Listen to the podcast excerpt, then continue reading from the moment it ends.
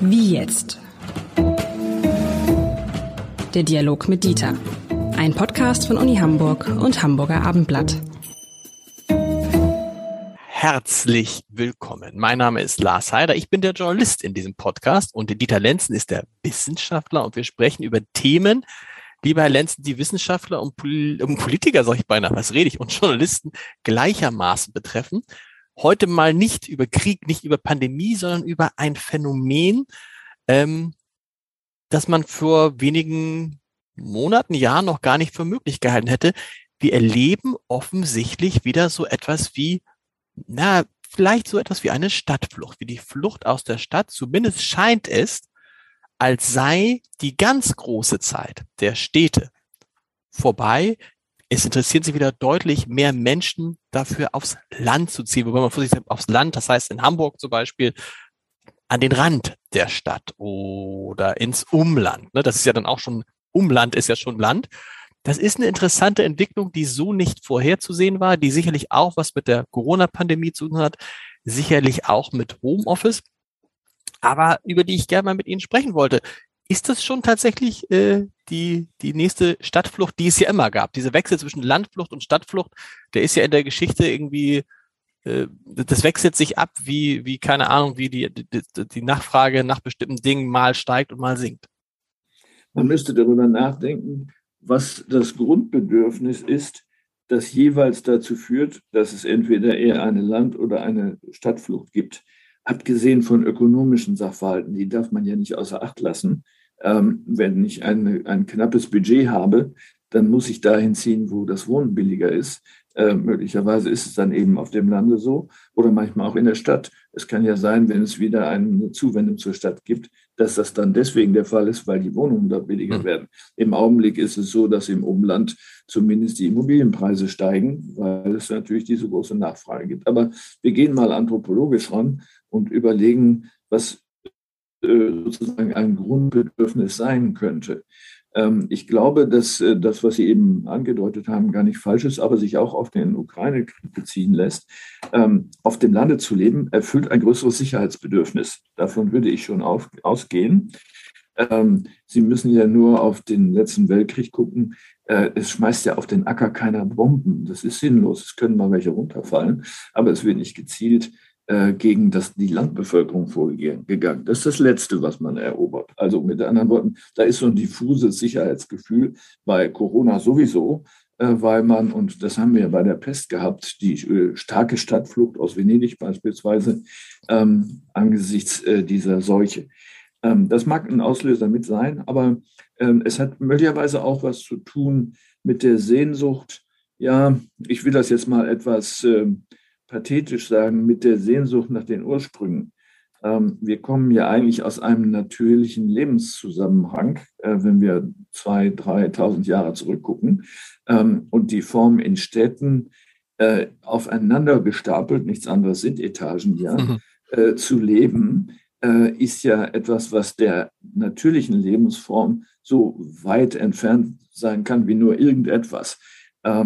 Und den Menschen ist das möglicherweise auch im Zusammenhang äh, mit, dem, äh, mit dem Voranschreiten der grünen Bewegung ähm, immer wichtiger geworden. So, man ist erstaunt, ich lebe beispielsweise auf dem Lande, äh, was von den sogenannten Zugezogenen, so heißen die Menschen, die irgendwann äh, dahin gekommen sind, alles nicht gewusst wird ich habe das Glück, äh, selber auf dem Lande äh, aufgewachsen zu sein, so dass äh, was Pflanzen, Tiere und ähnliches betrifft, man vieles weiß, was andere erst lernen müssen.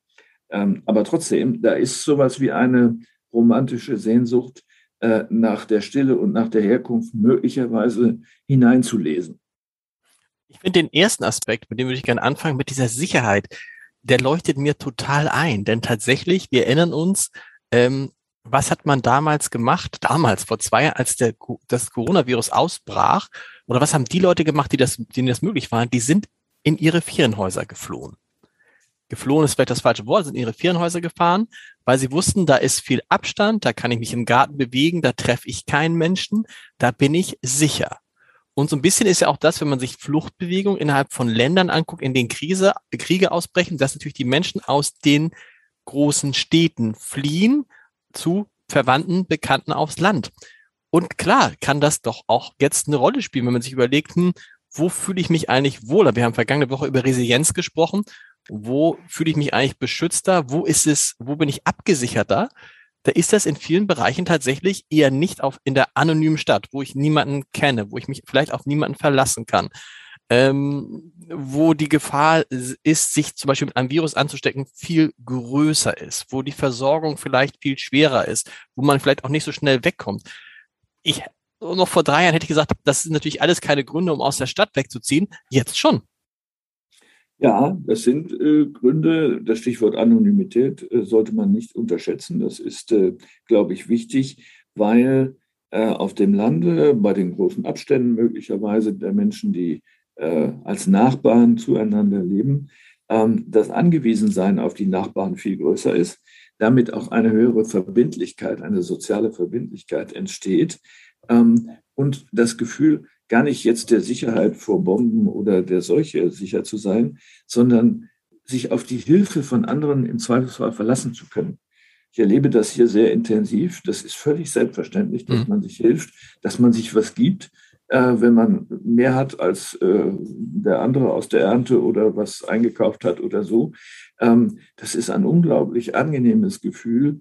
Ähm, ja, ähm, wenn man das so bezeichnen will, das kommt aus dem römischen Recht, aufgehoben zu sein. Das heißt, man ist akzeptiert. Man kann sich natürlich auch daneben benehmen, dann ist man nicht mehr akzeptiert. Aber diese Chance besteht hier. In einem Wohnsilo mit zwölf Etagen ist das völlig egal. Vielleicht noch auf derselben Etage und der Etage darunter, wenn es laut wird. Ähm, das äh, ist äh, nicht zu unterschätzen in seiner, äh, in seiner Bedeutung. Und äh, es ist so, dass ähm, das Institut der deutschen Wirtschaft äh, herausgefunden hat, dass ungefähr 15 Prozent äh, der jetzt 35 bis 50-Jährigen planen, noch in diesem Jahr aus der Stadt wegzuziehen. Hm. Das ist eine nennenswerte Zahl. Ähm, aber interessant ist, ist, eben, dass es hauptsächlich die 35- bis 50-Jährigen sind, wo man annehmen könnte, das ist doch ganz schwierig für die, weil die ja noch einen Beruf ausüben müssen. Aber das ist ihnen egal. Sie fahren dann lieber an den Arbeitsplatz und sind aber dann äh, außerhalb der Arbeit an einem ja, womöglich sicheren Ort. Und dazu kommt, das darf man nicht unterschätzen, diese Rolle des Homeoffice. Wenn es rein ökonomische Gründe gewesen wären, dass Menschen stärker aus der Stadt aufs Land ziehen, dann hätte das aus meiner Sicht schon vorher anfangen müssen, weil die Preise in den Städten sind ja schon seit einigen Jahren extrem hoch. Und der Unterschied zum Land wird ja jetzt eher, Sie haben es vorhin gesagt, eher geringer, auch wieder geringer, weil die Preise im Land, insbesondere wenn man sich Immobilien kaufen will, auch steigen. Dieser Homeoffice-Aspekt spielt sicherlich eine große Rolle, dass Leute eben nicht mehr ständig jeden Tag äh, zur Arbeit in einer Stadt sein müssen, wo die meisten Arbeitsplätze sind. Einerseits und andererseits aber auch, und das ist interessant, diese, dieses Gefühl, ich möchte was Eigenes haben, gerade bei den 35- bis 50-Jährigen, weil die ja absehen können, hm, ob ich mir mit meiner Rente eines Tages die Miete, die ich jetzt zahle, in der Stadt leisten werden können, ist eher unwahrscheinlich. Ja, das ist richtig. Äh, das ist dann womöglich auf dem Lande anders. Aber auch ähm, Nein, also auch weil du, Eigentum, weil du Eigentum hast, was du dir auf dem Land eher leisten kannst als in der Stadt. Wenn du dir in der ja. Stadt eine Wohnung leisten kannst, aber das kann ja viele 35- bis 50-Jährige schlicht nicht mehr. Das ist, das ist richtig, genau. Äh, also zumindest nicht als Eigentum. Genau. Äh, auf dem Lande in einem Einfamilienhaus ähm, besteht zudem die Chance, äh, dass im Ernstfall, sagen wir in einer schweren ökonomischen Krise, man die Kinder bei sich behalten kann, auch wenn sie erwachsen sind, ähm, so dass sie mit abgesichert werden können. Das heißt, sie können einfach dort wohnen und müssen nicht Geld ausgeben für eine eigene Wohnung. Ähm, sie merken, ich denke, ähm, und äh, vielleicht muss man das ab und zu in Extremen, um zu sagen, was kann schlimmstenfalls passieren? Mhm. Und wie kann ich mich davor schützen? Strukturell, jetzt nicht in diesem Augenblick. Und äh, der Zug aufs Land gehört natürlich dazu. Ähm, aber es hat auch Nachteile, das darf man natürlich auch nicht übersehen. Also ein Herzinfarkt auf dem Lande äh, bedeutet eine weniger große Überlebenschance als in der Stadt. Das Auto braucht einfach lange, äh, bis es da ist und der Notarzt und was dazu gehört. Das muss man auch wissen. Ähm, vielleicht müssen wir einmal kurz, einmal kurz drüber sprechen, wenn wir vom Lande sprechen.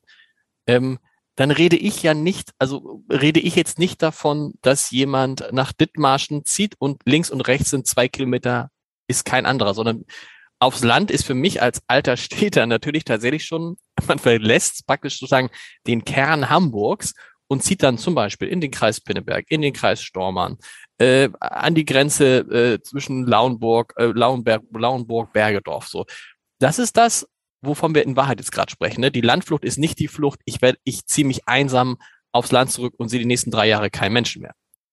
Also diese Möglichkeit besteht ja auch äh, gar nicht äh, für genau. nennenswerte Teile der Bevölkerung, das ist richtig. Ähm, aber dieser sogenannte Speckgürtel, den Sie ja ansprechen, äh, ist natürlich schon insofern ein Unterschied, als dass die rein räumlichen Abstände zwischen dem Eigenheim und dem nächsten Eigenheim größer sein können, nicht müssen.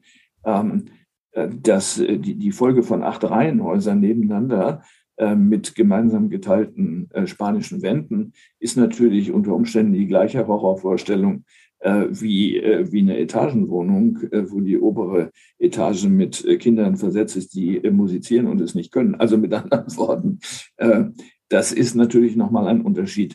Ähm, ich würde gerne einen anthropologischen, historischen Gesichtspunkt mit hineinnehmen. Wir neigen ja dazu, müssen wir gucken, ähm, sozusagen aus unserer frühmenschlichen Herkunft uns zu schützen, dadurch, dass wir äh, im Augenblick der Sesshaftwerdung äh, angefangen haben, Höhlen zu bewohnen, äh, die auszubauen, äh, was davor zu stellen oder auch eigene Hütten zu erzeugen. Das ist ein Sicherheitsaspekt gewesen, nicht sonst gegen Regen, gegen Gewitter, gegen äh, wilde Tiere, gegen alles Mögliche. Und äh, man darf dieses kollektive Gedächtnis, in das sich das einprägt, nicht unterschätzen. Wir wissen heute, und das ist ein ganz wichtiger Gesichtspunkt, übrigens auch bei dem Resilienzthema, dass tatsächlich Erfahrungen in der Umwelt, die über lange Zeiträume gemacht werden, Generationen und Generationen, sich in, ähm, in die Gene eintragen. Man hm. kann das sogar finden äh, in den Chromosomen, äh, dass es Chromosomveränderungen gibt wenn in einer bestimmten Weise gelebt worden ist, so über sehr lange Zeiträume. Das heißt, das ist noch in uns buchstäblich, dieser Hang dazu, uns absichern zu wollen. Äh, man merkt das an einer ganz anderen Stelle oder merkte, muss man sagen, bevor das Homeoffice losging, äh, die Verteidigung von Arbeitszimmern äh, im Betrieb oder in der Behörde oder so. Das ist nichts, nichts anderes als eine Verteidigung der Höhle man braucht sie eigentlich gar nicht. Man könnte auch im Großraumbüro sitzen und sagt dann, das sei zu laut. Das kann man ja leicht lösen mit dem Kopfhörer. Aber äh, My Home is My Castle, dieser, äh, dieser Aspekt, äh, der spielt selbst dort eine Rolle. Das heißt, es ist genetisch eigentlich in uns äh, angelegt, eigentlich auch, dass jeder gern einmal im Leben ein Haus haben möchte, ein Haus bauen möchte, etwas Eigenes haben möchte? Das ist schon ein, ein weiß, starker, es ist schon ein starker Trieb. Ich weiß nicht, ob die Frage des Eigentums wirklich äh, ausschlaggebend ist aber geschützt zu sein und über den Ort, an dem ich geschützt bin, bestimmen zu können. Mhm. Nicht andere sagen, wie ich geschützt werde, sondern ich selber kann das sagen. Ich glaube, das ist äh, ein ganz wichtiger Aspekt. Was war für Sie der entscheidende Aspekt, aus der Stadt an den Rand der Stadt zu ziehen? Man würde jetzt ja denken, hm, jemand, der dann irgendwie in den, ich sag mal, Tüdelchen Ruhestand, also der so sein, sein, sein, seinen Job in der Stadt nicht mehr hat, der bleibt extra in der Stadt, damit es da schon, damit es schön, damit er immer Action um sich herum hat und er zieht nicht aufs Land, wo es ja auch ruhiger ist und wo man eben nicht ja, mehr diese, aber, diese Action hat. Aber das Stichwort Ruhe ist gerade ausschlaggebend. Ich will endlich wieder schreiben können, äh, mhm. in Ruhe, also sprich äh, wieder Bücher schreiben können, äh, wozu ich in den zurückliegenden über 20 Jahren äh, in Leitungsrollen keine Möglichkeit hatte. Und dazu braucht man Ruhe ähm, äh, weil es einfach besser geht. Es geht schneller und intensiver. Das ist ein wesentliches Motiv. Äh, aber bei mir persönlich auch der Umstand, dass ich selber auf dem Lande äh, groß geworden bin und äh, das in gewisser Weise, man kann das auch romantisieren, äh, eine Rückkehr an den, an den eigenen Ursprung ein bisschen ist. Und das ist aber übrigens merke, auch, wie gut mir das tut. Das ist auch immer interessant. Am Ende, man lacht ja dann selber darüber, über die, wenn man jung ist, denkt man, oh, guck mal, jetzt die und die kommen wieder an ihren Heimatort zurück. Aber in Wahrheit passiert das relativ häufig, ne? dass auch Kinder, die ihre, ihre Eltern sich lustig gemacht haben, oh, wo wohnt ihr denn hier auf dem Dorf, dann das Dorf verlassen haben, in die große Stadt gegangen sind und dann, wenn sie selber plötzlich Eltern sind, genau dahin wieder zurückkommen. Ja, das, äh, das ist richtig, das gibt es. Ähm, und hat vielleicht was zu tun mit einem Element, das man als Erinnerungsoptimismus bezeichnet in der hm. Psychologie. Das heißt, äh, das, was vergangen ist oder länger vergangen ist, bewerten wir viel positiver, als es in der Situation tatsächlich gewesen ist oder bewertet wurde. Äh, und dieser Erinnerungsoptimismus äh, führt uns dazu, dahin zurückzuwollen. Das ist sehr häufig zu beobachten, beobachte ich auch bei meinen eigenen. Wie ist es denn bei Ihrem Erinnerungsoptimismus? Aber wenn man dann feststellt, ups, das ist doch wieder jetzt auf dem Land ganz anders, im ländlichen Gebiet, bei Ihnen ist es offensichtlich nicht so. Bei Ihnen ist genau das eingetroffen, was Sie erwartet haben vor dem Umzug. Ja, natürlich sieht die Welt nicht mehr so aus wie vor äh, 74 Jahren, als ich auf dem Lande geboren wurde. Das ist vollkommen klar. Aber ähm, etliche Elemente sind die gleichen geblieben, soziale Elemente insbesondere, aber auch das Element Platz, den freien Blick. Ähm, das heißt, nicht eingeschränkt zu sein, äh, Weite zu haben Felder zu sehen, mhm. äh, rausgehen zu können und in der Natur zu sein und nicht äh, Autos äh, anschauen zu müssen und, und, und. Ähm, aber in der Tat, äh, ich würde sehr persönlich sagen, in den ersten sechs äh, Lebensjahren äh, war ich glücklich, wenn ich das ex post betrachte, mag Erinnerungsoptimismus sein. Ähm, aber das ist ja bei jedem Menschen so, dass mit dem Eintritt in die Schule der Mist anfängt. Und das heißt, dann kommen, dann gibt es Konflikte mit Mitschülern, dann gibt es Konflikte mit dem Lehrer oder Versagen, Versagensängste, all das. Ähm, das ist in diesen äh, vorschulischen Jahren nicht der Fall. Darüber müssen wir auch mal reden. Das, das ist interessant. Dann schönes Thema. Fängt der Mist wirklich mit der Schule an? Mein Eindruck war das auch, aber das ist mal ein Thema für eine unserer nächsten Runden. Wir hören uns wieder in einer Woche der Mist ist gut. Der, der, Mist fängt mit der Schule an. Ich fand auch, dass der Mist mit der Schule auch wieder aufgehört hat. Ich fand so, ist ein anderes Thema. Ich fand diese Schulzeit, von der ja immer alle als die schönste Zeit sprechen, war es bei mir überhaupt nicht. Wollen wir darüber mal einen Podcast machen? Ja. Ist die Schulzeit die schönste das, Zeit? Das teile ich zu 100 Prozent und wir ah. sind ah. gespannt, ob wir Zuschriften kriegen von Hörern, die sagen, ja, das war bei mir auch so oder überhaupt nicht. Das wäre doch mal schön. Gucken wir mal. Bis dahin. Tschüss, tschüss. Bis dahin. Tschüss.